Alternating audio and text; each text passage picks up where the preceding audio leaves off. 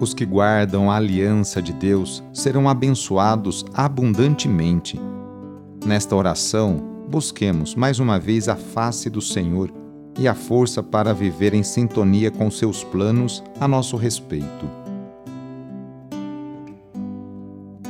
Iniciemos esta oração traçando sobre nós o sinal da cruz, sinal do amor de Deus por cada um de nós. Em nome do Pai, do Filho e do Espírito Santo. Amém. Senhor nosso Deus, nosso Pai, nós cremos em vós, nós esperamos em vós, nós vos amamos, nós vos agradecemos este dia e vos damos graças porque estamos com vida. Oferecemos este dia ao Senhor com todas as nossas alegrias e sofrimentos, com todos os nossos trabalhos e divertimentos Guardai-nos do pecado e fazei de nós instrumentos de vossa paz e do vosso amor. Ajudai-nos a observar vossos santos mandamentos. Amém. Segunda-feira, início da semana, dia 9 de maio. O trecho do Evangelho de hoje é escrito por João, capítulo 10, versículos de 1 a 10. Anúncio do Evangelho de Jesus Cristo segundo João. Naquele tempo disse Jesus: Em verdade, em verdade vos digo: quem não entra no redil das ovelhas pela porta, mas sobe por outro lugar, é ladrão e assaltante. Quem entra pela porta é o pastor das ovelhas. A esse o porteiro abre e as ovelhas escutam a sua voz.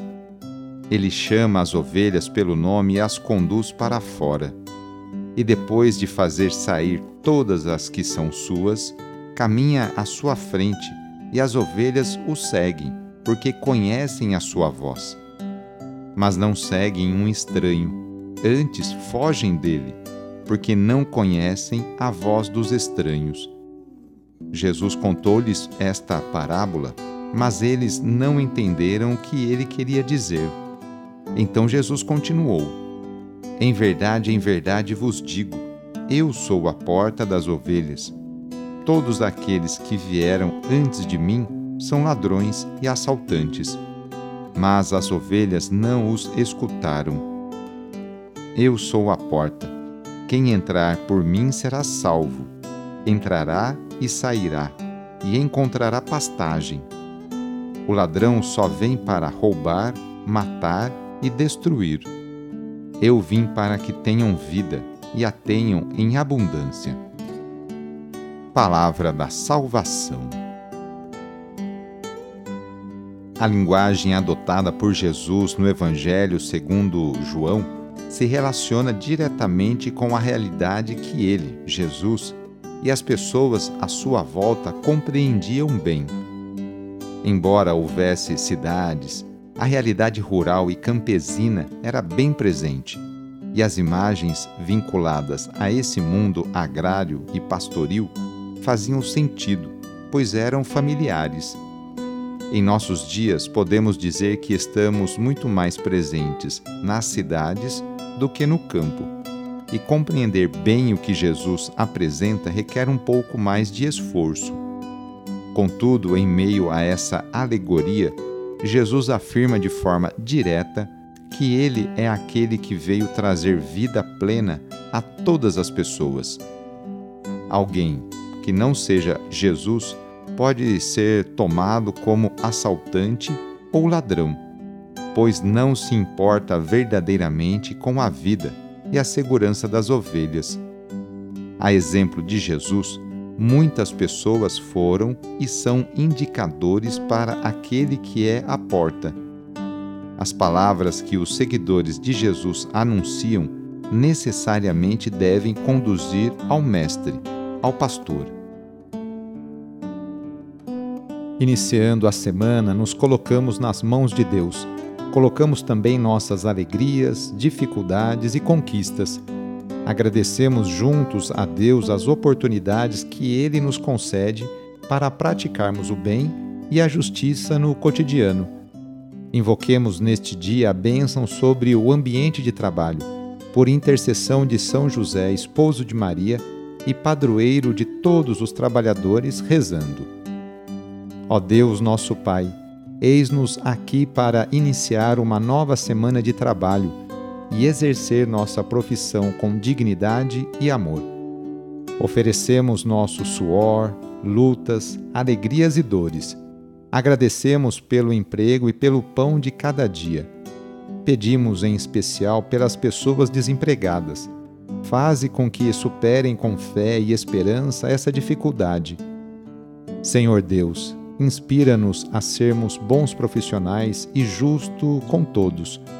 Dá-nos saúde para trabalhar todos os dias e proteja-nos dos acidentes. Concede-nos e aos nossos companheiros de trabalho uma jornada feliz e abençoada. Enquanto nós trabalhamos, guarda também a nossa família e a nossa casa na tua paz. Tu que és o mestre de todas as profissões, derrama a tua bênção sobre todos nós, trabalhadores, e pedimos a poderosa intercessão e proteção de Sua mãe, Maria Santíssima, e de seu pai adotivo, São José. Ave Maria, cheia de graça, o Senhor é convosco. Bendita sois vós entre as mulheres, bendito é o fruto do vosso ventre, Jesus. Santa Maria, Mãe de Deus, rogai por nós, pecadores, agora e na hora de nossa morte. Amém. Rezemos juntos agora a oração de São Francisco de Assis, pedindo a paz e pedindo que eu e você sejamos instrumentos dessa mesma paz. Senhor, fazei-me instrumento de vossa paz. Onde houver ódio, que eu leve o amor. Onde houver ofensa, que eu leve o perdão. Onde houver discórdia, que eu leve a união. Onde houver dúvida, que eu leve a fé Onde houver erro, que eu leve à verdade. Onde houver desespero, que eu leve à esperança. Onde houver tristeza, que eu leve à alegria. Onde houver trevas, que eu leve à luz. Ó Mestre, fazei que eu procure mais consolar que ser consolado, compreender que ser compreendido, amar que ser amado, pois é dando que se recebe, é perdoando que se é perdoado e é morrendo que se vive para a vida eterna. Amém. A nossa proteção está no nome do Senhor, que fez o céu e a terra. O Senhor esteja convosco, Ele está no meio de nós. Pela intercessão de São José, desça sobre você, sobre o seu trabalho, a bênção do Deus Todo-Poderoso, Pai, Filho e Espírito Santo. Amém. Foi muito bom rezar com você hoje. Se a oração está te ajudando, eu fico muito contente. Então envie o link desta oração para seus contatos, familiares, amigos, conhecidos, grupos do WhatsApp. Sou o padre Edmilson Moraes, salesiano de Dom Bosco, e moro atualmente na paróquia Santa Terezinha do Menino Jesus, aqui na zona norte de São Paulo. Que Deus continue abençoando você e sua família. Abraço e até mais.